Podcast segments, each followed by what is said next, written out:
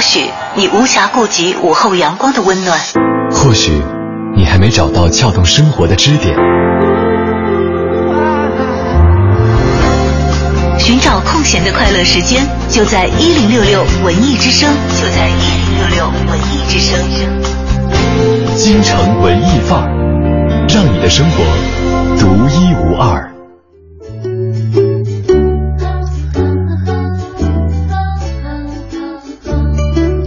京城文艺范儿，让你的生活独一无二。北京时间的十四点三十五分，欢迎各位来到文艺之声 FM 一零六点六。今天下午的节目，你好，我是盛轩。下午好，我是小昭。嗯，其实这两天有一件怎么说科技圈的一个大事儿啊，很多这个朋友们都很关注，就是在美国时间的九月十号啊，这个也就是我们这边的晚上，很多朋友都看了苹果的新一届的这个发布会，iPhone 六和 iPhone 六 Plus。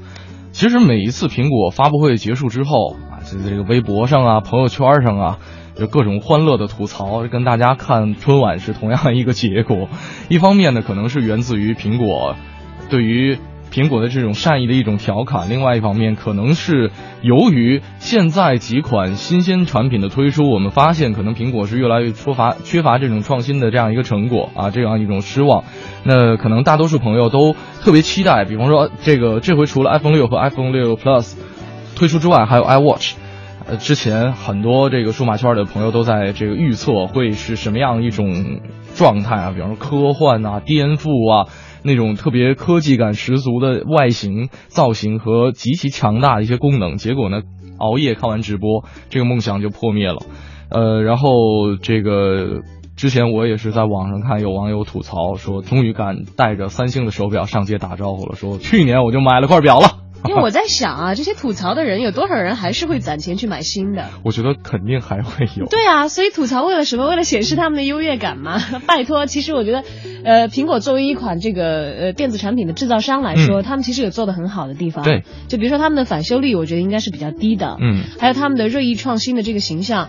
呃，如果不是此前有非常非常好的市场的基础的话，不至于是在什么还没推出的时候，这个发布会就引起这么多人的关注。没错，其实我有点瞧不起在那种底下又想要追，其实只是因为穷买不起就各种吐槽的人。对，只是为了攒钱割肾嘛。对呀，要知道一个肾可以可以卖到一百三十几万的，不要把你的肾贱卖了，好不好？它只是一款电子科技产品，其实大家可以去自由的表达你的喜爱，或者你对它的挑剔都没有问题。一百三十几万，那对，可以买很多很多的 iPhone 了。对，你可以买到 iPhone 三十六了。所以不要把自己的格降的这么低，好不好？所以我就在讲这个，刚才大家。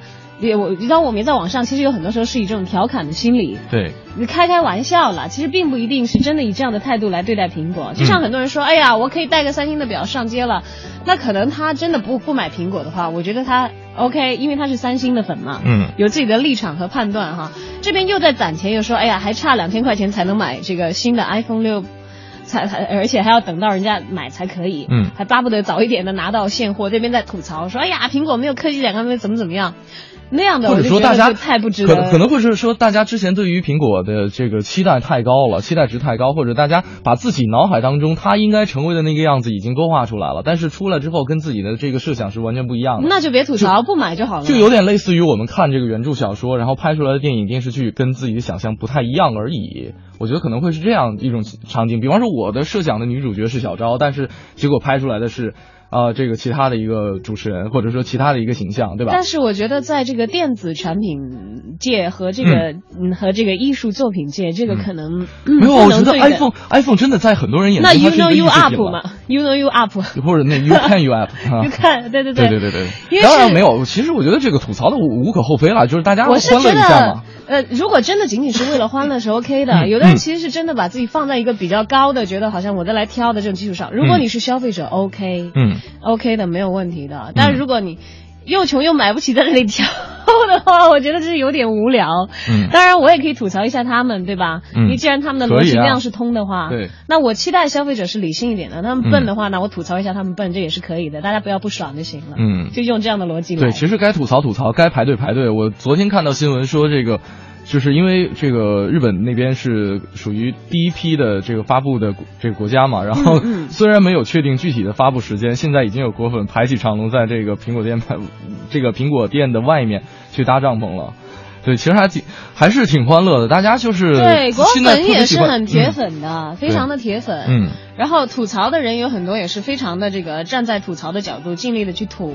那大可以去买锤子和买小米，这个都是没有问题的。嗯但是我觉得有的时候黑就嗯没必要了，因为我们有的时候评价一个产品的东西来说，每个人其实会添加自己很多的个人的好恶。嗯但是如果要说这次他令这个呃什么什么人大失所望的话，我觉得这些话还是说的有点早。嗯因为毕竟从目前看来，这场发布会。还有很多人在叹息，说我们中国为什么不是首发？嗯还在生这个气，啊，还是想早一点买到槽的一个。槽点啊。那是吐槽啊，啊但人家苹果就是瞧不上你嘛。也很简单，乔布斯个人对于中国市场其实很不在意，但他去世之后呢，嗯呃，他们苹果的团队相应的其实在这方面做出了一个很大的调整，嗯更加的重视和倾向于中国市场。但这次的首发没有中国，不知道是具体什么原因了。但我觉得呃我就不去抱怨这怨。个运营商制式的问题。对，所以嗯它可能会有很多很多的问题在。我觉得你如果喜欢这个产品，其实你完全拦不住那些果粉对漂洋过海的去抢去抢这个最新鲜的产品。现在已经有旅游团是这个 iPhone 团购团了。对，所以但是我就觉得大家就不要不要有那样子的心态，就说啊你瞧不上我，我吐槽，那我吐槽你，你瞧不上我就是因为你不够好，或者是你达不到怎么怎么样，怎么怎么样嘛，那样就有点吃不着葡萄说葡萄酸了。嗯，呃，但是无论怎么样啊，确实还有很多朋友去趋之若鹜的去追着这个新的 iPhone 六和 iPhone 六 Plus，啊，这个这对于很多选择恐惧症的人来说是一个福音，这样两个肾都可以用得上，一百三十万，刚才开个玩笑、啊，对你一个就够了，啊不用两 一个就够了。但是首发阵容没有中国这个，别搁早了这。当然开个玩笑，开个玩笑。其实我是想说啊，就是大家其实可以吐槽说，呃这次的产品有多么多么可能没有达到我的期待，嗯，但是不要因此就判断说苹果的创造力，哎，你看就枯竭了。嗯呃很多事情，我觉得我们作为这个业外人士的判断是很稚嫩的。嗯但是其实我们对于它的生存确实是有自己的决定力量，因为如果你是一个消费者，你的选择，你的每一分钱的流向，嗯可能会主宰这个品牌的未来。嗯你去享受你自己的这一份权利就好了。嗯但是如果其实，呃，有很多话说的在前面的话，之所以我觉得为什么大家那么热衷于去网络吐槽，因为他不怕打脸呢。因为就算是有一天这脸打到他躲了，他说我没说过这个话，或者是我说说的。最开始的时候，这个所有的果粉都觉得说四寸屏幕是这个最适合人体工程学、最适合单手操作的。结果呢，这回出了更大大 bigger than bigger 的对他们 bigger than bigger 的这个是这个屏幕尺寸，然后结果当年。坚持人体工程学的这帮果粉们，好像就是搬起石头砸了自己的脚对，他们不是他们砸的啦，就是嗯那帮果粉觉得它是优点，然后就把这个优点一直说，结果苹果自己放弃了这个优点。嗯。像他们有的人会笑，说苹果以前自己说自己会坚持要怎么怎么样，嗯。现在说自己打自己的脸，说自己打自己的脸，然后那个让别人无脸可打，等等等等。因为其实大家要知道，我们有的时候很喜欢一个品牌或者认定它的时候，把它高度的人格化了。嗯苹果是一个超级大的企业，嗯它不是任何一个人凭着自己的好恶来选择自己未来的产品的定向的。嗯包括他以前的创始人乔布斯，可能跟他团队当中的很多人都有很多很多的冲突，没错。和很多意见相左的地方。而最终，苹果的品牌选择了自己以什么样的情况亮相是他的选择。嗯嗯你可以选择爱他或者不喜欢他，嗯你也可以选择提建设性的意见，或者是你就觉得太不好了，我把它扫出我使用的范围。嗯啊、吐槽也好，或者怎么样也好，但是我们在思维上，我觉得其实，呃，不要因为自己的喜好或者是这个厌恶，就非常天真的把一些本来分得很开的事情混淆在一起。嗯说你看果粉吧，喜欢他们长，现在宽了吧，打脸了。我觉得其实这个东西在逻辑上说不通的了。嗯。呃，果粉啊，那是亿万人呐、那是，超过好多亿、啊。这样这样这样这样，今天呢其实没有呃这个，就是我们就着 iPhone 六新推出这事儿哈，因为我身边确实有很多朋友要换这个新手机了，嗯我们今天要跟大家说旧手机的事儿，啊说远了。那对对对，因为刚才说我还以为今天的节目要吐槽苹果丧失，没有没有没有没有丧失创造力，我觉得这个是完全没有根据的。对对对对对对，那这个大家这个买了新的手机，这个旧的手机肯定就是。放在一边了，或者说，因为之前啊，这个确实有很多经典款的手机，我们会一直在去使用它，或者是在更新换代过程当中，呃，换代结束之后就把它放在角落里。所以呢，今天想跟大家聊一个话题，就是不知道各位是怎么对待自己的旧手机的，或者说各位在这个手机回收利用方面有没有什么全新的一个方案，让让让这个旧手机能够发挥一下自己的新的生命，让展开一段新的这个旅程。呃，大家有比如说旧的诺基亚留下来可以砸砸核桃是吗？对呀、可以啊，iPhone 也可以啊。，iPhone iPhone 砸核桃还是有点心疼。对啊，至少它至少它不会掉这个碎玻璃吧？但是好像在那个呃旧的手机市场上，好像老的苹果的机器至少是到四吧。如果嗯你是功能完好的机器的话，还能抵一部分的差价，让你去买一些嗯新的东西。是不知道各位这个收音机前的朋友们，这个手机旧手机都是怎么用的？有什么好的办法去解决它，让它废物再次利用一下啊？这里是正在为你直播的京城文艺范儿，今天同样是有两路平台可以跟我们取得联系，一路呢是我们的微信公众平台“文艺之声”这四个字，另外呢大家可以来关注我们俩的个人微博 DJ 程小轩和大小小李大钊的钊。今天会有大型音乐剧《昆仑神话》的演出门票要送给大家，演出时间是明天晚上的七点三十分。那大家可以在自己的留言后面标注一下求票的信息，我们会这个挑选几位幸运听众送给你们这场大型音乐剧《昆仑神话》的门票。接下来是我们的诗意生活。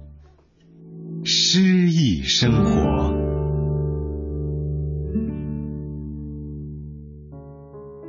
我是一座小城，故城。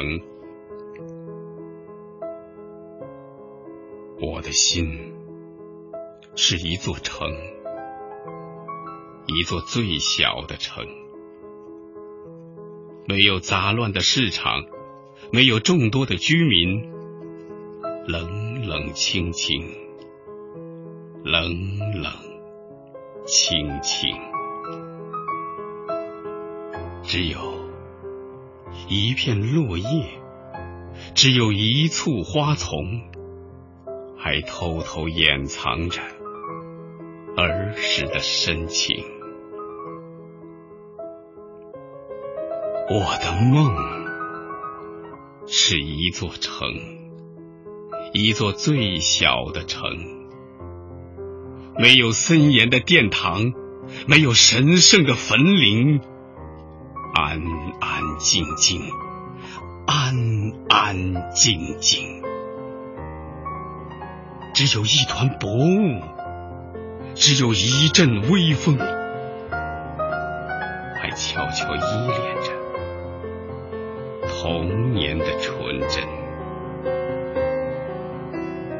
啊，我是一座小城。一座最小的城，只能住一个人，只能住一个人。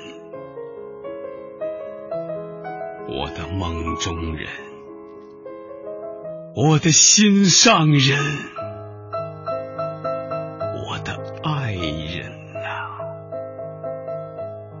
为什么不来临？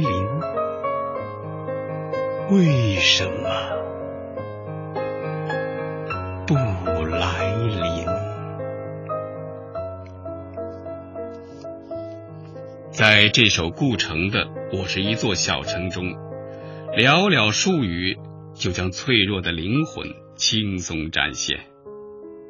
顾城看似直白的诗歌文本，与耐人寻味的诗歌主题之间所形成的张力，正是他诗歌的特点所在、魅力所在。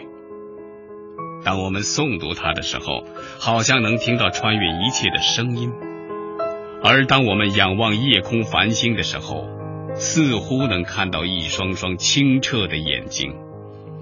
在这首诗中，我们也可以感到诗人那种若隐若现的心灵孤独和忧伤。我们的心灵需要感动，我们的生活需要好诗。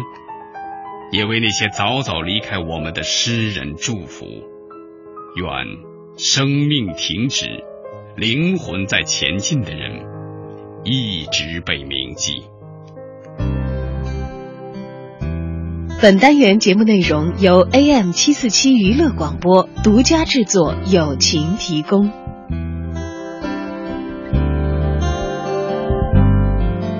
乌黑的发尾盘成一个圈，缠绕所有对你的眷恋。隔着半透明门帘，嘴里说的语言完全没有欺骗。蝴林灰色瓦片，安静的画面，灯火是你美丽那张脸。终于找到所有流浪的终点，你的微笑结束了疲倦。千万不要说天长地久，免得你觉得我不切实际。想多么简单就多么简单，是妈妈告诉我的哲理。脑袋都是你，心里都是你，小小的爱在大城里好甜蜜。念的都是你，全部都是你，小小的爱在大城里只为你倾心。乌黑的发尾盘成一个圈，缠绕所有对你的眷恋。终于找到所有流浪的终点，你的微笑结束了疲倦。千万不要说天长地久，免得你觉得我不切实际。想多么简单就多么简单，让我大声的对你说，I'm thinking of you。脑袋都是你，心里都是你，小小的爱在大城里好甜蜜，念的都是你，全部都是你，小小的爱在大城里只为你倾心。那灰尘的票根，你留走几年，不必害怕面对离别。哦，剪掉一丝头发，让我放在胸前，走到哪里都有你陪相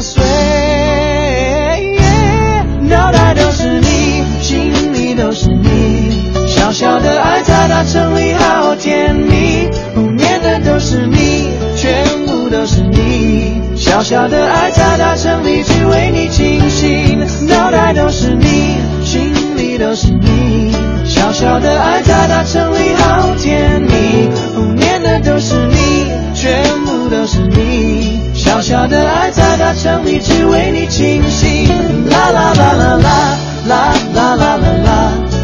啦啦啦啦啦啦啦啦。青春文艺范儿正在为大家直播，今天跟大家说一说旧手机。各位用过多少手机？有多少旧手机躺在自己家里的角落里？或者说你有什么样一些全新的方案，一些非常有趣的方案，能把这些旧手机废物利用起来？因为我之前呃曾经看过一一组图，就是联想到小昭的手机，小昭这个 iPhone 四 S 啊、嗯，是其实我没有追得很快。对对对对，然后你是曾经被这个汽车碾过，然后还还还可以用，对只不过后屏是碎掉了，只是换了一个后盖，后盖而已，完全没有任何的机械你知道我看到那组小图，就是那那组图是呃一呃大概能有三十多个后盖碎掉的，就是有点像你那种带裂纹的这个嗯嗯。iPhone 4S，、然后呢，他用这个水水彩。把这个所有的裂裂纹有用一种这种渲染的对渲染的感觉给给填充上了，然后呢，这三十多个并成一排，或者说就是拼成了一张图，特别的漂亮，那就是废物利用，喜欢做小手工的朋友自己搞的艺术创作还。真有点像艺术品。然后他最后是用这个框框给裱在一起了，那剩下的部分怎么办？他 只用了后壳。没有，不是不是不是，就整个手机都排在一起放进去，嗯嗯，对真的是好好有时间。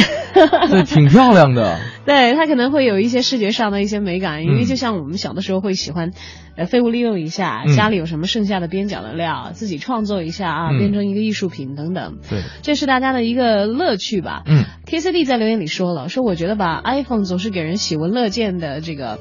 呃，自打脸的机会，嗯说我才不买呢，主要是我想保住我的肾。他说开玩笑了，回归正题啊，我是手机坏的不能再坏了才会换了新的来用，旧手机通常是扔在柜子里待着就可以了，谁欺负我我就拿旧手机砸死他。其这得实我经常会这样，是吧？那我到现在呃，好像柜子里能翻出来旧的，嗯，诺基亚，还能嗯翻出来旧的这个 LG 的电话，嗯，就是应该扔掉了。大概能有多少部现在？那没没有攒齐，我很多的手机是丢掉的，你知道吗？哦，就是在不是我主动丢掉啊，嗯是丢失了。嗯，当然苹果现在可以克服这样的一个情况了，因为你可以找回嘛。就是小偷比较无脑的情况下可以找得回来。呃，对对对对对。如果他刷还有机就是呃，不会不会，还有嗯一、还有一点是什么？就是说你也要有运气，就是你丢失的苹果的手机不可以离你的区域太远。就比如说它已经被贩卖到其他国家了，或者是跨省了，你去找的成本也很高。对，因为跨省现在是可以找的，而且就是你可以定位到，对，可以定位啊、到，你可以定位到，你找不回来，嗯因为你可以通过它的这个。呃呃，IMEI 好像是那个吧，那个嗯号，然后通过它的这个系统查询到，对，就即使是他刷机了，也可以查到那个机器的位置，然后你去报警、嗯是可以找得回来的。因为如果恰巧在同城的话，嗯这事情警察会去替你找，因为有有很那个具体的位置信息，通常那样会找回来。嗯，因而且你知道嗯。很多人，因为我有朋友曾经这样操作过，啊。而且他丢的是一部旧的，但是通常呢，捡到手机的人有很多会拿到苹果店里去修，修，嗯。因为修嘛，他就会先换给你一台新的，嗯。然后他把这个旧机器就是回收，嗯。然后就就完成他的、呃这个翻修啊等等嗯。等等。其实很多人斗胆去这么做的话，就人家丢失这个原机的机主是可以有方法找回来的，啊而且这样的话，呃，警察直接找找到苹果店，然后会还给你一部新的电话。嗯，但是里面的信所以息好像就没有了。呃，有云嘛，现在你可以用你的账户这样、嗯云不安全了独立出来的哈。云都有都有办法啊。对，但是旧的手机，我是一个蛮懒得扔的人，嗯以至于他们其实当时被淘汰掉的时候，还有机会就是做一点点变现。我非常懒，因为嗯觉得中关村好远。嗯 不会专门为了去让自己的这个闲置的手机，这个折换一个二手机的价钱去专门跑一趟，所以以前会攒了很多。然后等它过了把手机太久以后当成收藏品吗？不会，其实就是懒得扔。我嗯囤积癖纯粹是因为太懒得整理了。啊，才造成的。我曾经把我大学的时候在北京上大学以后来买的一个第一个手机，嗯一直攒到大概零六年、零七年的时候才扔掉，嗯，就不使用它了以后，至少是放了三四年的时间，就是放到角落里看也看不见它。看不见，对你想不起来的，就完全整个就忽略它的存在。整理家这个整理对，抽屉的时候，觉得都什么破烂占了这么多的地方。对，哎，这是零，然后然后就年的机器，啊就凑到一起，我最多的时候一次扔掉三个，嗯就是你想中间都跨了多少年了对，这还不算那些我这个在路上丢失的手机，嗯所以其实我是真的不太知道怎么处理旧手机的。嗯，你看这边，风信子和清清风一笑都是说送给家人、亲戚朋友用了，然后风信子说说我的手机都是儿子淘汰给我的，从这个 NEC 到松下、摩托罗拉、小米啊，现在用的是积分换的华为，然后呢，全家旧手机还有附件儿什么所有这个废家电全部都有电子垃圾绿回收色回网站收回收，哦，他说这个是哎，一个我之前真没有站，听说过叫香蕉香蕉皮。虽然积分不是很多了，但是至少可以为环保出份力。那你这个不知道风信子，你刚才提到的积分换的这个手机是就是在这个网站上换的是吗？我简单这么猜测一下，还是因为这个存话费吧，会送很多。不清楚哎。对，希望希望风信子的话语可以继续的跟我们来聊。对，而且我告诉你，为什么我不把手机淘汰给家人？嗯我在下半时段回来的时候说，真的不是因为我小气，最近我又有这个困惑了。嗯，京城文艺范儿正在为你直播，今天跟大家聊一聊旧手机。在整点广告之后，我们继续跟您接着聊。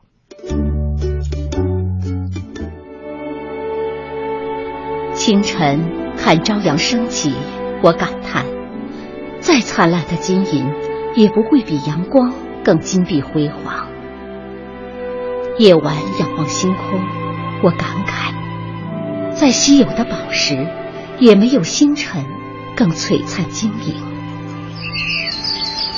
行走在山间小路，我发现，再可口的美食佳酿，也比不过清冽甘醇的山泉。对大自然的馈赠，我们为什么视而不见，却拼命追求更多、更好？在轮回的时光中，我们感受生命，敬畏自然。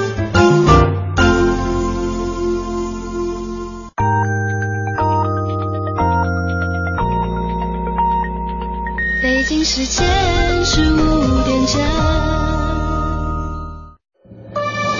中央人民广播电台文艺之声 FM 一零六点六。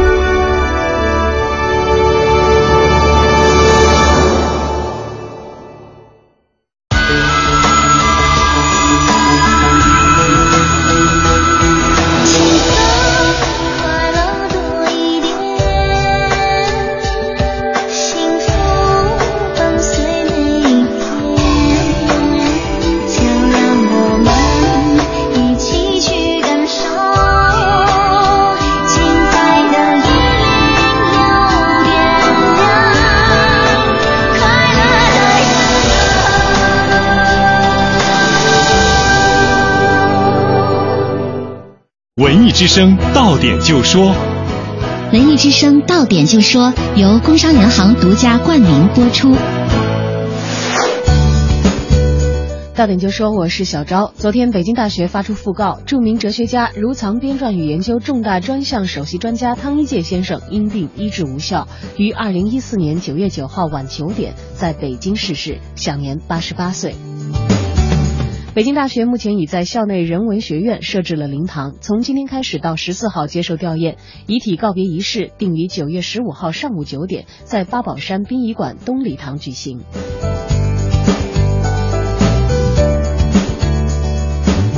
由斯琴高娃、周迅、韩庚、徐帆等十二位明星零片酬出演的公益电影《有一天》今天正式公映。影片聚焦弱势群体，希望借此唤起观众对于公益事业的关注。有一天，讲述以智障儿童、留守儿童等弱势群体为主题的九段温情追梦小故事。备受关注的《奔跑吧兄弟》日前公布了明星阵容，由邓超、Angelababy、王宝强、郑恺、李晨、王祖蓝、陈赫组成了七人奔跑团。该节目将从十月十号开始，每周五晚上在浙江卫视播出。该节目既有韩国版的《Running Man》当中的特色游戏，也会有《白蛇传》《西游记》《水浒传》等中国民俗内容被纳入节目当中。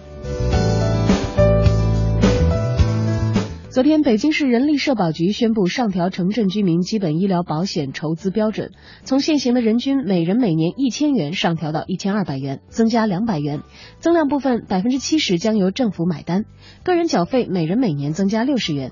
今天开始到十一月底，北京城镇老人、学生、儿童、无业居民即可开始按照新标准办理参保缴费手续。到点就说刷新你的耳朵，欢迎接下来继续收听京城文艺范儿。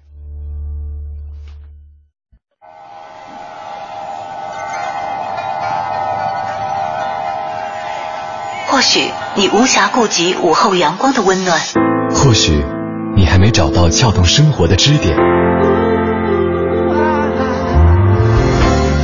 寻找空闲的快乐时间，就在一零六六文艺之声，就在一零六六文艺之声。京城文艺范儿，让你的生活独一无二。京城文艺范儿，欢迎大家继续回来。你好，我是盛轩。大家下午好，我是小昭。今天跟大家一起来聊一聊，有了新手机了，在这个电子产品更新换代如此频密的时代啊，你是怎么样处置你的旧电器的？你的旧手机最主要，因为旧电器可能回收渠道比较成熟了，是因为现在一些售卖这个电器的一些这个卖场啊，也会代为。为品牌做这样的有这种以旧换新的一种形式，折旧的话你会便宜便宜多少钱？就比如说我们熟悉的像海尔、美的，好像都有这样的活动。你一个几十年前的热水器，你拿到破烂儿这个收破烂儿的地方，可能只能卖几十块钱当废铁卖。嗯，但它的品牌回收可能会给你折抵一百块钱或者两百块钱啊等等。嗯，这样的这个呃家电以旧换新的政策，其实前些年大家也都会关注到。嗯，但有的时候就想说，苹这个这个这个手机怎么没有呢？有一段好像苹果推出了一段。对。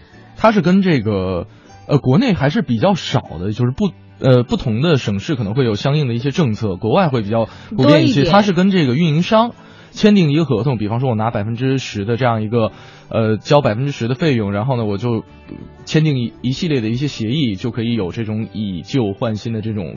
方式了，对，但目前来说的话，好像手机方面这个也不是太普及。基本上我们的旧手机闲置了以后，就就你自行处置了啊。呃，有很多朋友都都在留言里头说说这个赠送给家人、亲戚朋友，嗯，这是一个途径。嗯，但是我就很遗憾，就是至今为止，我的旧手机都会面临送不出去的。对呀，为什么呀？刚才这个包袱抖了一半啊。你说要现在，比如说我换这个 iPhone 六，我的 iPhone 四 S 给我的父母亲是给不出去的。为什么呢？嫌屏幕小。因为他们已经逐渐的这个老花了，嗯，呃，所以他们之前已经已经用了很长时间的三星的大屏幕，嗯，苹果的屏幕都小啊，此前，嗯，那现在如果要换的话，那应该是他们用的大 的大的。这个六的这个 Plus，嗯，呃，还有就是我妈的那个手机号，嗯，它是电信版的 CDMA。会有所以其实这个绑适用。的适用的机型是非常非常之少，嗯就以至于很多我我的这个号码淘汰下来的机型它是没法用的。嗯还有早年间，我如果要把我淘汰的手机给我爸爸是不太可能的。嗯首先，最早的时期，其实我爸就是在诺基亚那个时代，他的手机是我们家里人手机用的最好的。嗯然后到了我自己挣钱了嘛，经济独立了，可能会比较追这些东西一点，会嗯逐渐的好像变成这个比较新的电子产品是我在用。嗯但是早年间，就是其实我觉得在苹果这个一统这个智能手机，苹果、三星一统智能手机江湖之前啊，嗯手机还是很有明显的这个男士和女士的区别的，是的，款式、颜色都不一样。是的。所以，我包括界面也都不一样，按键。没办法淘汰给我爸的，你知道吧？就是他们淘汰给我还差不多，但是他们嗯。淘汰给我，我也不一定会爱用或者是啊。这个喜欢用，因为现在都知道市场这么发达了，电子产品也是极端的个性化和适用于不同的这个用户。就它不仅仅是一个电子消费品，它可能会更就有一些时尚单品的一些味道在里对，它有很多东西是针对用户自己的这个爱好和你的需求来设置和使用的。嗯对，就比如虽然我是果粉，但我不是每次都去追最新的那个产品。嗯。你我觉得以前的还很好用啊，嗯。但我会就去升系统，嗯。但是可能如果不到这个硬件说已经跑不动了，或者有一些些硬性的局限的话，嗯。我我不是太喜欢这个频密的，就是去淘汰和更新硬件这样的，因为其实每个人的这个使用习惯是千差万别，对，不一。样的啊。但是淘汰的旧的真的是怎么办？这个这个很挠头。是的，看看大家也能不能给我们出一出主意啊？这个用废了的手机有什么废物利用的好办法？那王斌也说，说是，呃，给老婆买了个，呃，如果说给老婆买 iPhone 六的话，那他的五 S 就给我用了，那我把我的 iPhone 五就给我妈用了，我把我妈的 iPhone 四 S 给我爸用了，一个新手手机全家都升级，这是比啊较理想的一个情况，因对为大家都可以获得一个就瞬间就可以看出来家庭地位了。爸爸好可怜，这期节目爸爸不要听到。倒也没有，如果爸对爸爸来说，如果够用的话，也是蛮好的。因为嗯我现在身边还有很多朋友，至今为止都不用智能机的都有。啊，对，他就是觉得那么多花哨的功能我用不上啊，没有太大必要。你知道现在手机有那种卡片机，就是极其极简风格的卡片机，嗯，呃，五十个存五十个通讯录，然后二十条短信，然后没有其他任何功能，依然卖的很好，对吧？对，依然卖的很好，你知道我就老人家很爱用的，对，不光是老人家，我以前有个，朋友，我也挺喜欢的，真的。我有个朋友，很潮的，嗯。就是大概苹果一出新机他都会买，嗯，但他永远是这个双机双待两个嗯。号，另外一个机器就是你说的那种极其简单，嗯，然后他都拿出来炫耀，说三百七十块钱的手机，还是诺基998亚耶，只要九九八，减掉一个九，只要九十八。他还是诺基啊。亚，因为其实这两种产品都能够满足他的一些需求，因为可能更多的那简单的那个号是作为备用了，嗯，这其实就真的是很可爱，但是是就是他们怎么处理旧手机的。就首先这个淘汰给家人，这个对我来说没有参考系，还蛮伤心的。嗯，因为淘汰给家人或者送礼物的话，这个其实是挺好的一个途径。是。东西还可以物尽其用，你还可以增进这个人和人之间的感情。关键有些时候啊，就我们父母辈可能是，呃，怕子女给自己花钱，然后呢，你把自己淘汰下来的还比较新的这个手机送给父母用，我说啊，这个我这个，呃，单位，呃，怎么说这个抽啊？对我出去抽奖抽了一个，啊，中了一个 iPhone 五 S。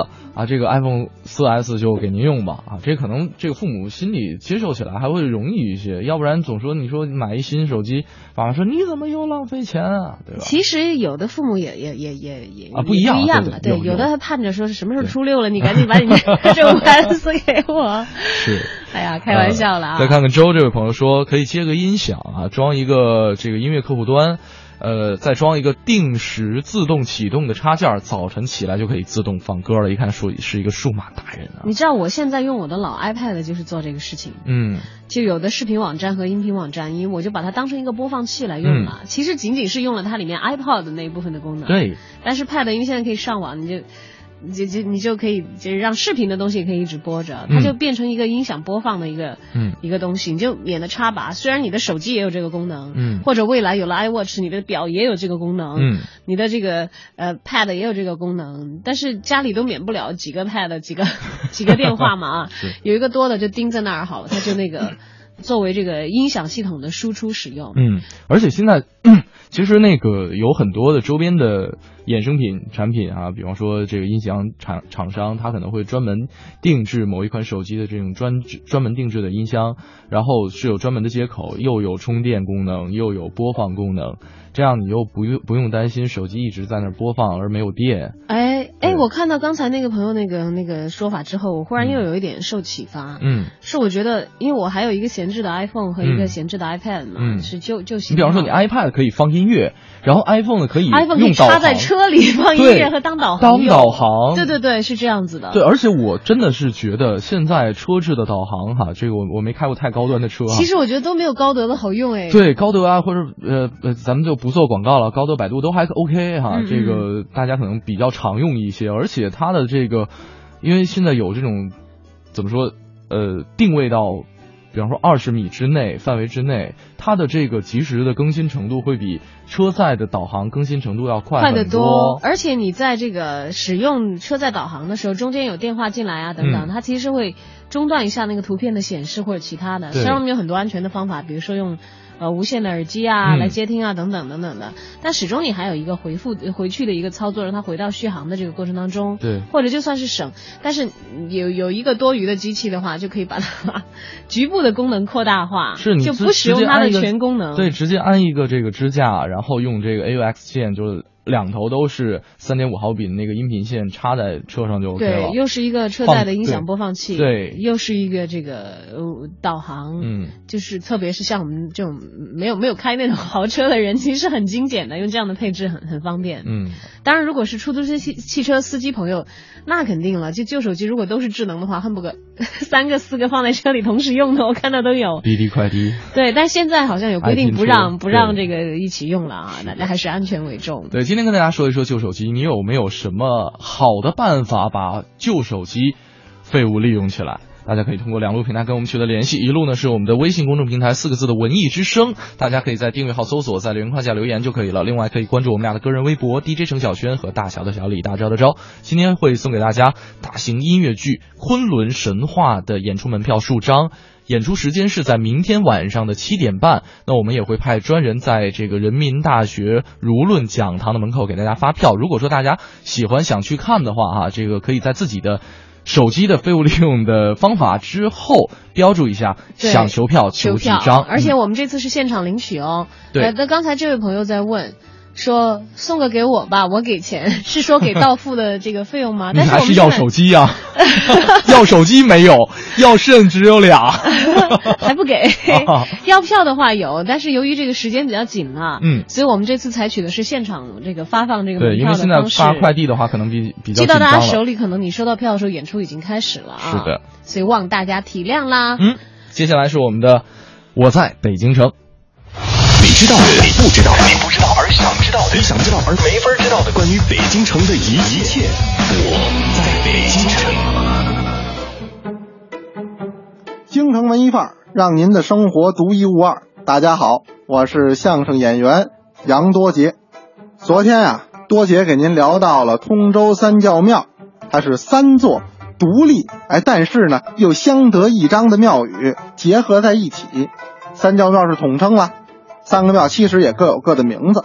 但是您看，其实这种既融合交流的风格呀，也正体现出了咱们京杭大运河文化的精髓。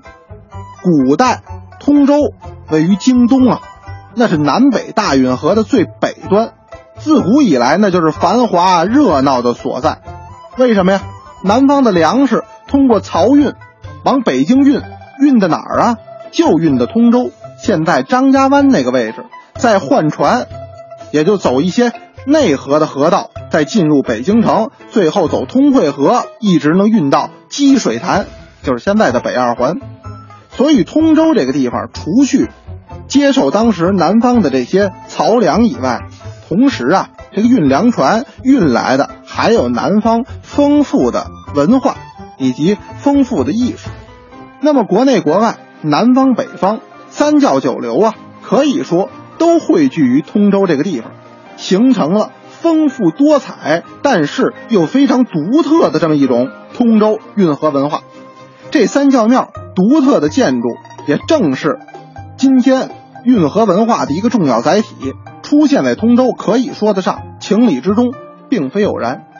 那么整个的建筑群当中啊，大成殿位于这品字形之首，进山门迎面您就能看得见。三组建筑当中你把这个祭祀孔子的文庙排在了首位，那这正是当时封建王朝倡导儒学的一个体现。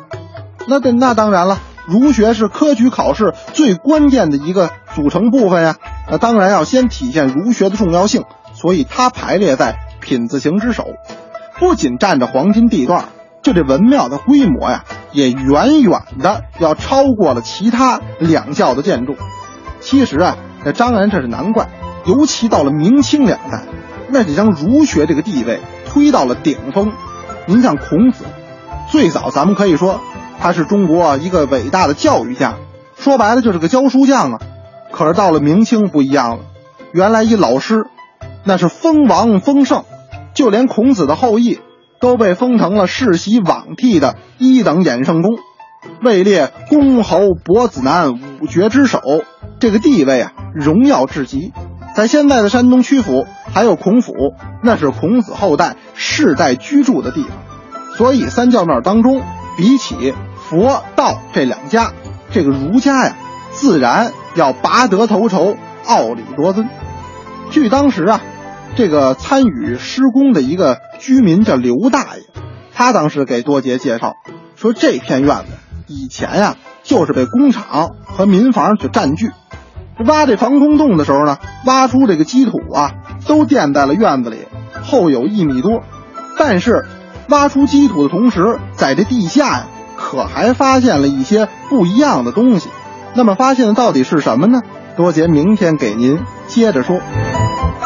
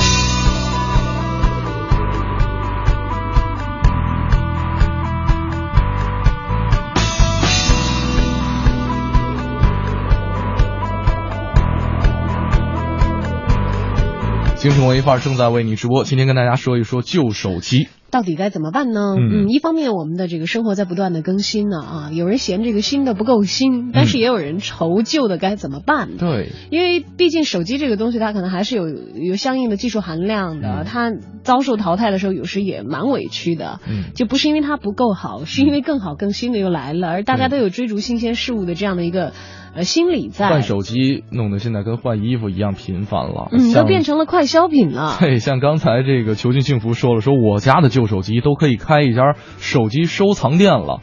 说我老公这败家老爷们儿啊，平均一年买两到三部手机，当然都不贵，旧的就当这个破烂儿给破卖了卖了啊！哎，你还真可以开一个收藏店，或者是这个，如果有心的话，当然很多朋友可能是会嫌麻烦一点啊。嗯，有心的话，可以去寻找一些回收的渠道，比比价，嗯，就卖上一个更好一点点的价钱。对你像这个，其实 iPhone 四算是一代经典了。嗯嗯，这个很经典，我一直都保留，我都不打算开创了一个时代。在早前，其实有很多经典款的手机，如果说你现在家里边能够把它们依次纳入囊中，而且这个展示出来的话，说不定以后你可以自己开一个小小的博物馆。你知道有一个朋友，我有一个朋友，因为他是设计师，嗯，呃，他自己就跟我说过，他说我特别想要找那个九十年代的时候的大哥大。大哥大他说我找那大哥大干嘛呢？是摩托罗拉那个是吧？呃，不，不是摩托罗拉，摩托罗拉进中国之前的那种，哦那会儿重庆的号是九零开头，哎，这我还真不知道。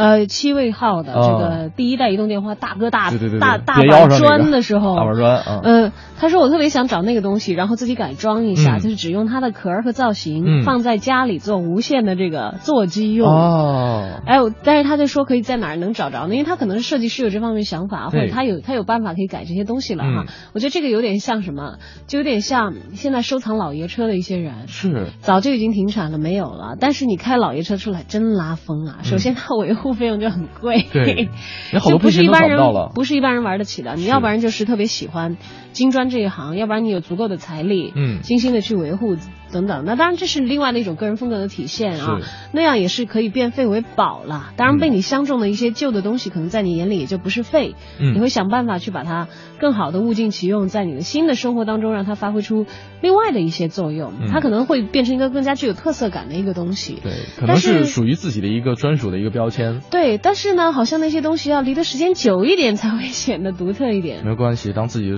孙子拿着 iPhone 三十六三十六的时候，你可以给他看，说这是妈妈用过的，不是，这是奶奶用过的这个 iPhone 四。我四倒是留着，但是四是有点遗憾，是因为我当时买的是美版的 AT&T 的合同机，哦所以到后来为了升级系统方便，我有在里面的这个键这些这些这手机的配件有一些更换，嗯，所以不是纯纯的原版了，但是我还是打算把它留下。没人拆的话，就发现不了嘛。呃，但没关系了，因为那个是的确是还，我觉得挺有纪念意义吧。这是对对于个人来说，嗯因为很多东西都是对保有者自己来说才具有意义的啦。啊，我的四送给我的妈妈，结果我妈在外面被人掏包了。对吧？对就很哎呀，还是很遗憾的，因为你知道我巨多无比的手机都是丢掉的。对，像这个音梦这位朋友说了，说旧手机可以捐给山区里的孩子。你确定山区里的孩子？有那个迷你的卡可以用吗？你确定山区里的孩子那边信号可以吗？对，他说我的旧手机是卖掉，然后呢买几本书看，还可以学习学习很多的知知识，那基本上也是卖掉的路子啊。对。像那个风信子阿姨是捐给这个绿色网站，嗯，因为他们叫香蕉皮，我觉得这个还真不算做广告，我们可以对，是一个公益的网站公益的网站啊。哈。它回收旧的这个手机及附件，还有废家电，嗯。回收电子垃圾，绿色回收，因为电子垃圾会搞不好会造成一些环保上的问题。很大的问题，都是有电池的，对造成污染的。我们现在都知道，电池都是分类的，来嗯作为这个特殊的垃圾来存放和处理的了。对这个电子产品更是这样，其实你随随便扔的话是很不好的。对，像刚才我们提到，其实很多其他的家电是有专门的回收渠道，但是手机这个渠道真的目前好。像对没有没有其他家电那么的方便。嗯，呃，但是其实你如果要离一些大的电子市场近的话，可能你也觉得很方便啦。嗯说很方便啊，我住中关村，出门就找一个地儿，这个把手机卖掉了。是的，是的，是的啊。这个我们再来看看这位朋友 Jim 刘，他说刚才说到 iPhone 染色，他说之前看过一个图，是把 iPhone 所有的零件拆的七七八八的放在一起，然后也是裱起来做装饰画儿。真的是，大家还真的是 好心灵手巧和有时对，间因为。iPhone 拆起来挺挺容易的，因为它设计起来就是因为我之前经常拆这个笔记本电脑，iPhone 我也拆过，iPhone 拆起来要比这个笔记本电脑拆起来容易太多了。它里头都一块一块的嘛，也很规范呢。对，还有这个有朋友提供的意见说，这个呃，刚才讲到你们可以把这个旧的手机专门用作导航用，建议可以买比较便宜的本地流量这个包月的套餐的卡，嗯，就是十几块钱的那种。就专门是流量用的。啊，又可以当备用号，嗯呃，又可以这个呃省流量，嗯，就相当于是我们刚才也说了，就是仅仅用于它的，就是仅仅。拿出来它的一部分功能来使用，像这位朋友根根啊，也说重装系统只装支付宝、银行等软件，专门来做电子钱包。哎，这个挺好的，这挺好的，就不至于你在外面把这个手机丢失了以后，你的这个个人信息就因此而疏漏。嗯哎，不过话也说回来，电子钱包这块儿也挺危险的。对对对，你你不能，你把它一直留在家里，它也不能移动了。对 Anyway，大家有自己的这个方式的话，是按照自己的使用习惯要来啊。嗯，手机虽然说是旧掉了，但是新和旧的这个概念是由我们自己来衡量和判断的。你会怎样处理你的旧手机呢？I'm glad you had your life. So good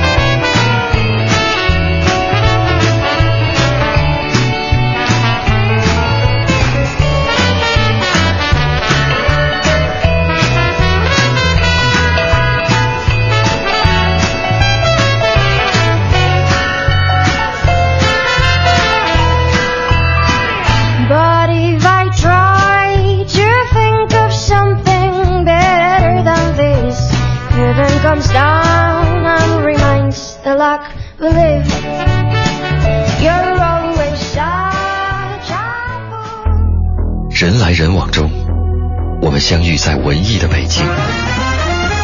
FM 一零六点六文艺之声新文艺新青年的聚集地。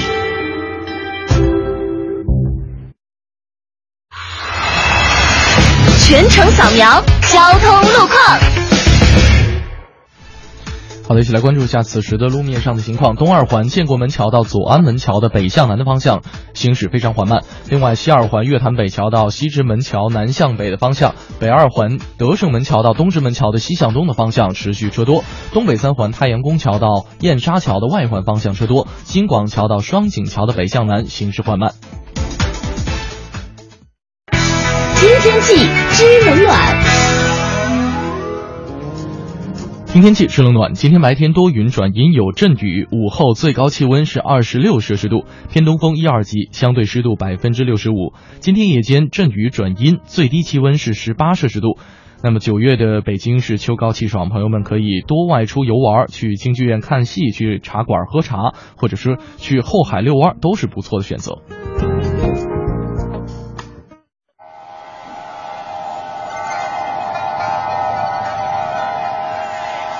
或许你无暇顾及午后阳光的温暖，或许你还没找到撬动生活的支点。寻找空闲的快乐时间，就在一零六六文艺之声，就在一零六六文艺之声。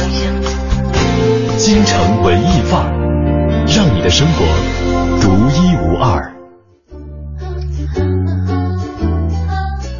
京城文艺范儿，让你的生活独一无二。欢迎各位继续回到我们今天下午的节目当中。你好，我是盛轩。大家下午好，我是小昭。嗯今天跟大家一起来聊一聊旧手机，你拿它怎么办这样的问题。是，可能有的朋友会说，这还用想吗？不是扔就是卖呀、嗯，哎，但是说不定还真有很多其他的办法可以对，也许其他办法没有像这个扔掉和卖掉这两个那样的主流哈，嗯但其实扔和卖也是比较笼统的一个说法。对，像扔怎么个扔法？嗯，就像刚才风信子的花语阿姨跟我们说了，嗯其实可以给到一些专门回回收电子垃圾的一些绿色的网站，是或者一些专门的这样的机构，嗯这样即使你扔也会扔的比较环保。对，扔的比较到位，嗯扔的比较准确。而卖呢，也有一位朋友叫杨博博啊。嗯他说可以找一些这个二手回收的一些专业的地方，嗯，他们回收以及维修全部都是工厂化操作的，然后呢就以明码标价的二手机卖到这个四线城市啊，嗯就像二手车是一样的，进入另外一个循环。嗯，或者说现在有很多这个网站。啊，比方说什么什么什么啊，我就不在这儿，那大家在公交车上都能看见相似的广告啊。然后，如果说成色比较好的话，手机还没有旧到那样的程度上，在类似于刚才杨博说的这个公司啊，或者说这个相关的一些网站上，相就是很快就可以有人可能会跟你取得联系。嗯，对，就有人专门会收的，就是嗯就像我们说，如果你住在中关村附近，对 你去修，可能人家会问你要不要买，要不要卖，嗯，手机。那么在网上其实也是也是有一些网站来来做专门做这个的，因为我以前有看过一个报道吧，嗯就是中国淘汰的这些大量的电子产品，其实有很多真的是这个回厂翻修或者补元器件以后出口到这个。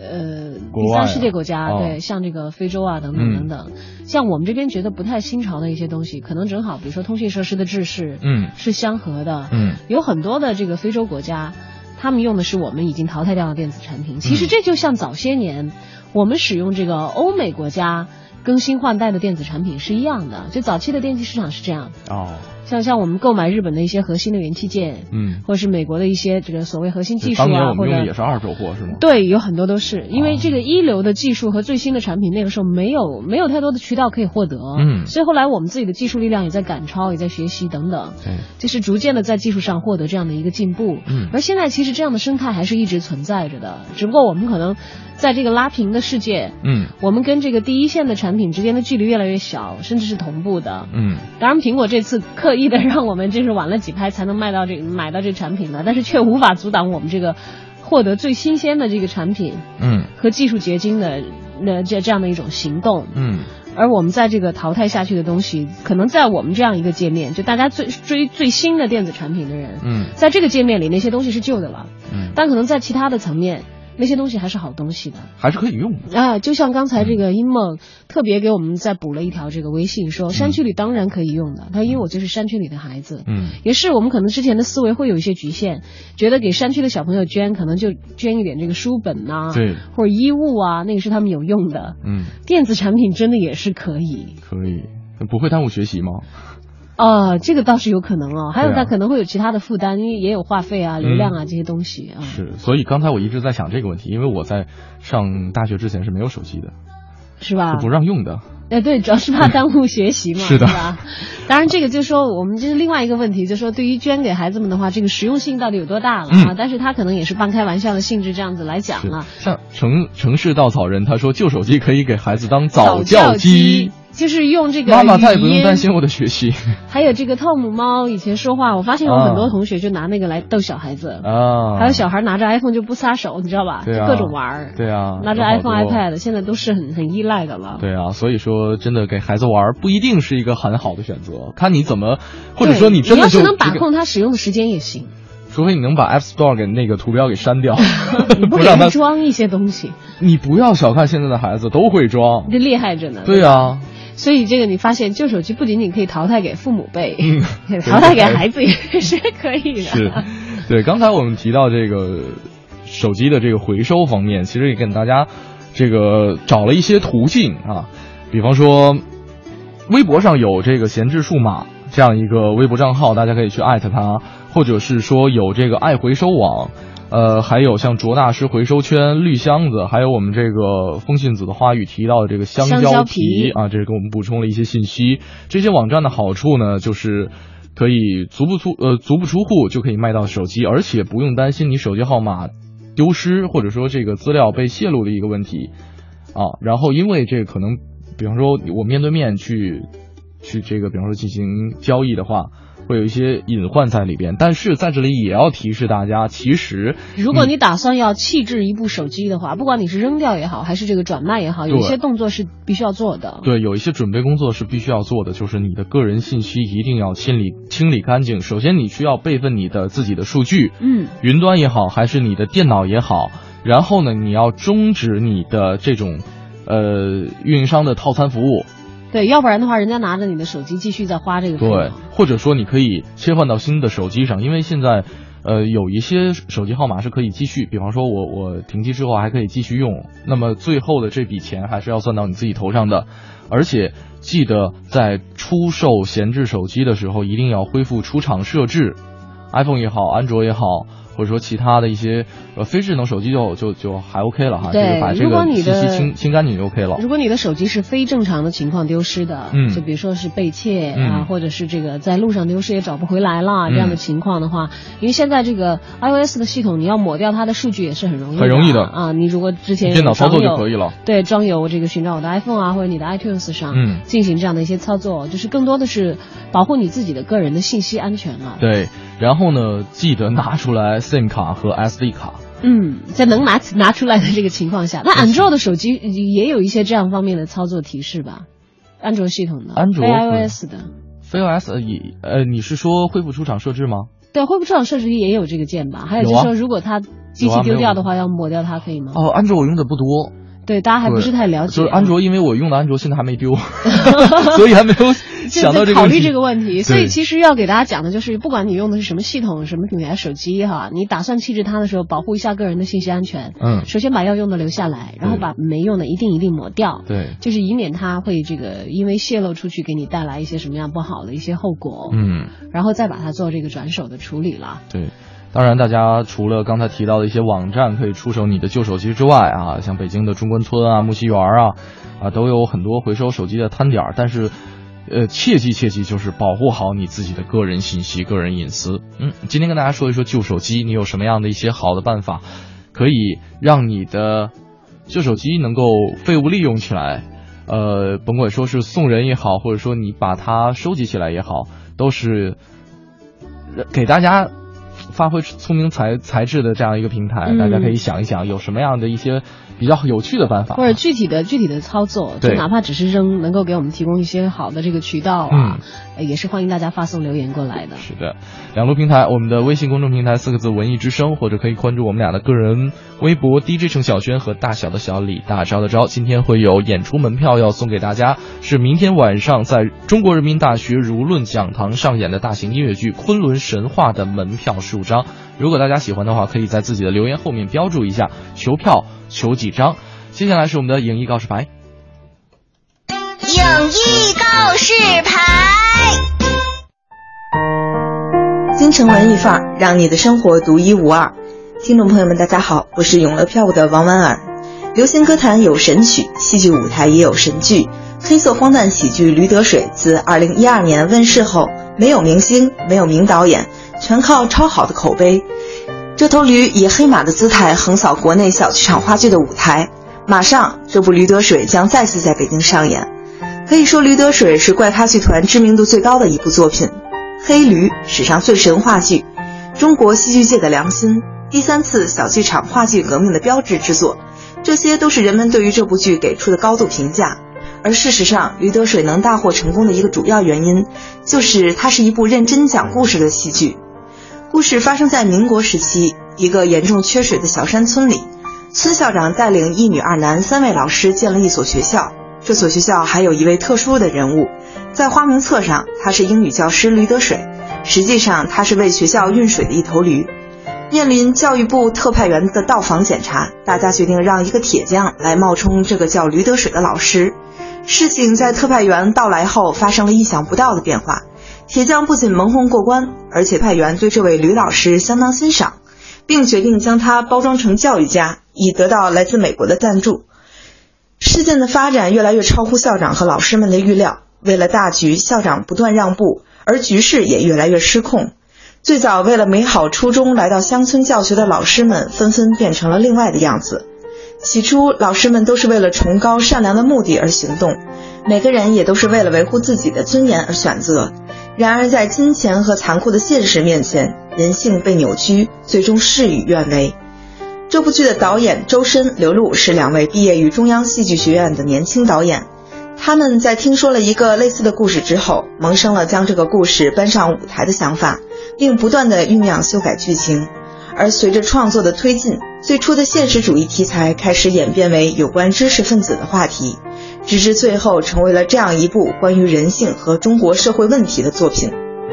一切非源于宗教信仰的道德约束都是纸老虎。一个没有信仰、谎话连篇的民族，绝不可能依靠知识和财富崛起。这是导演为《驴得水》下的注释。这是一部喜剧，也是一部拷问精神和道德的悲剧。这部《驴得水》将于二零一四年九月十七日至九月二十一日在北京九剧场行动剧场演出，票价从一百元到一千零八十元不等。感兴趣的观众朋友们可以开始订票了。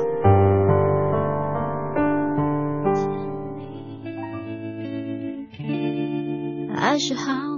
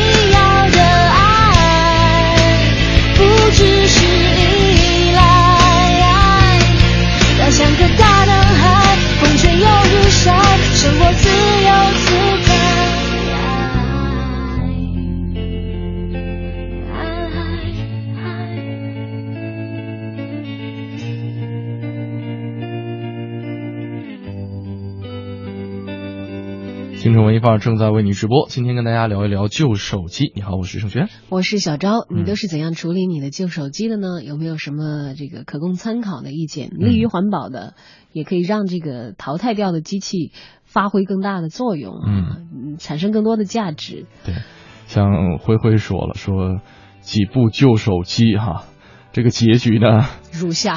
如下：夏勋 A 班，小外甥拆吧拆吧玩去了，估计没剩个全尸。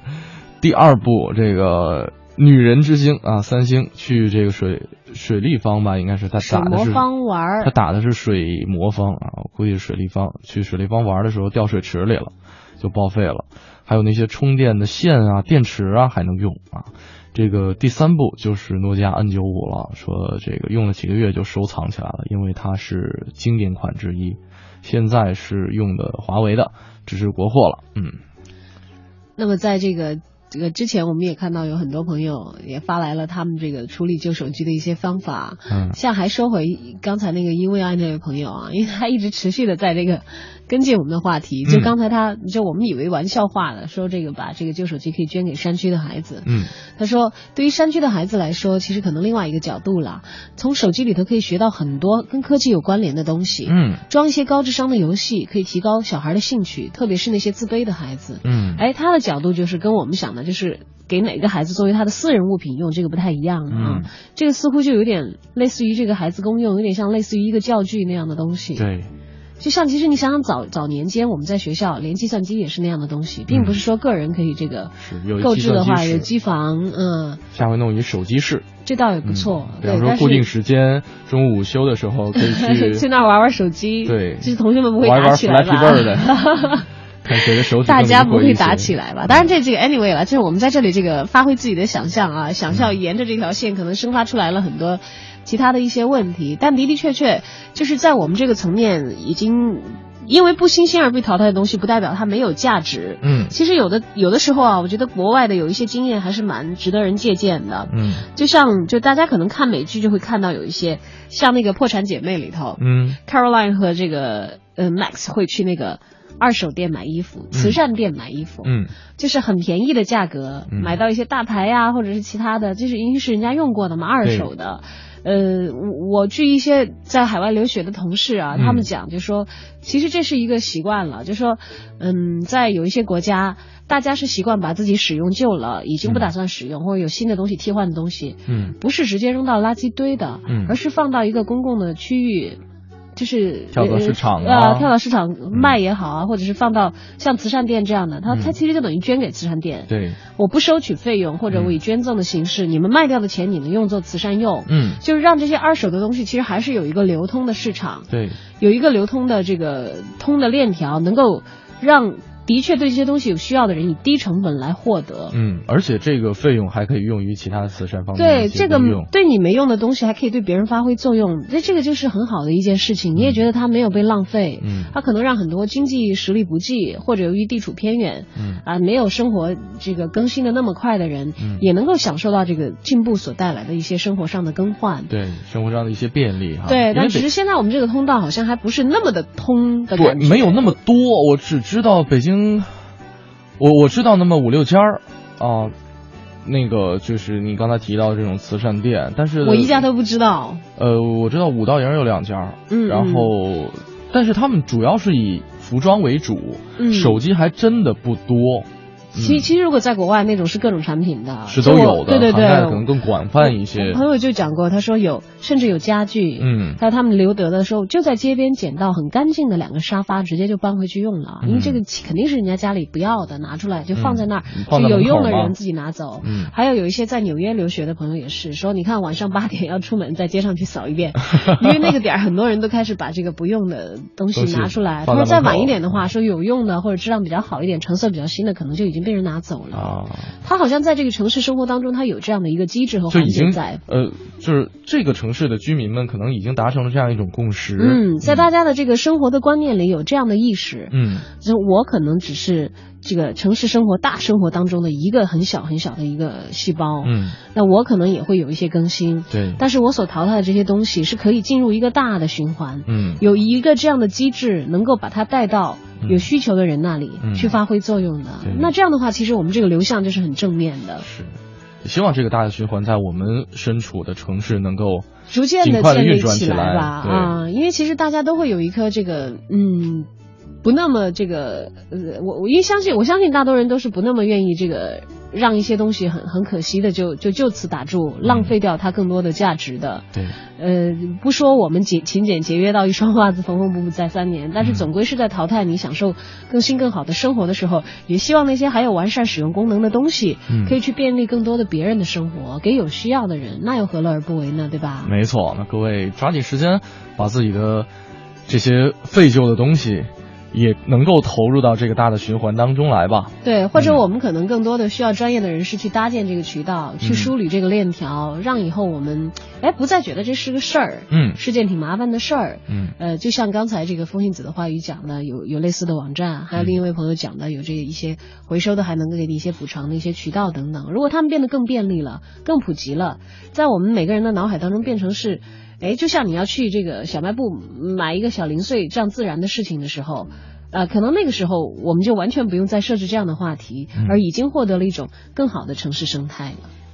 好，今天的节目到这里又临近尾声了，嗯走进最后一个板块，我们来听听看《他妈的北京》杂志的副主编黄哲今天又为我们推荐了哪些好的文娱生活选择呢？Time Out 推荐，负责一切享乐。Time Out。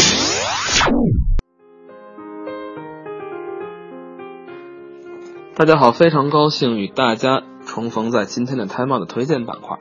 今天将为您带来的是名叫“花鸟”的艺术展。名为“花鸟”，其实啊，即便中国当代艺术在买卖市场上过得如火如荼，落地的现象是，仍然有不少国人不主动甚至抗拒走进美术馆。其中原因众多，但一个非常容易的就是被艺术家、画廊甚至不在乎的原因，在于很多艺术作品难以给观众带来愉悦。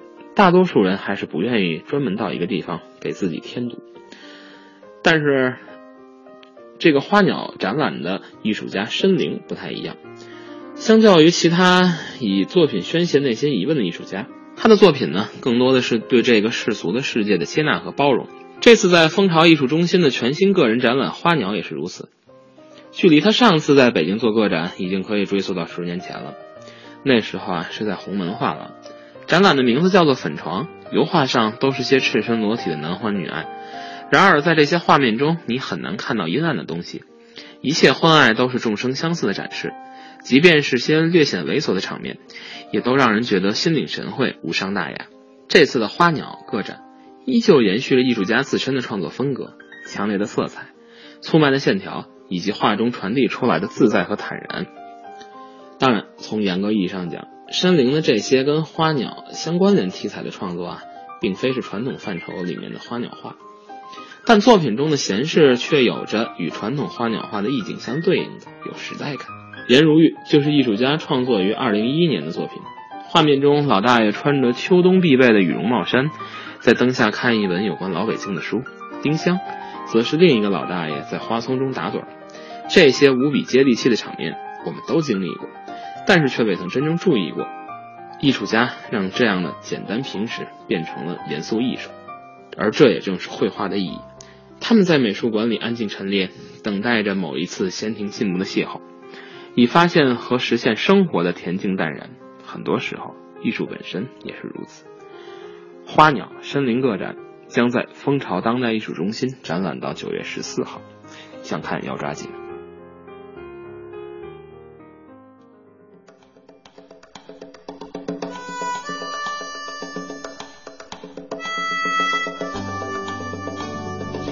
了，看看时间，我们今天的节目该跟各位说再见了。刚才灰灰纠正我一下，是水魔方没错啊。啊，我们就不在这里这个掰扯水魔方的事啊。啊我们来念一下他这个留言的后半截儿。对，他说废弃仍可正常使用的手机可以提供给职高类的学校，嗯机械电器专业的学生可以锻炼他们的动手能力。嗯我自己就做了一部收音机，哎如果真的可以用手机做一部收音机来收听我们的京城文艺范儿，也是不错的。挺不错的。对。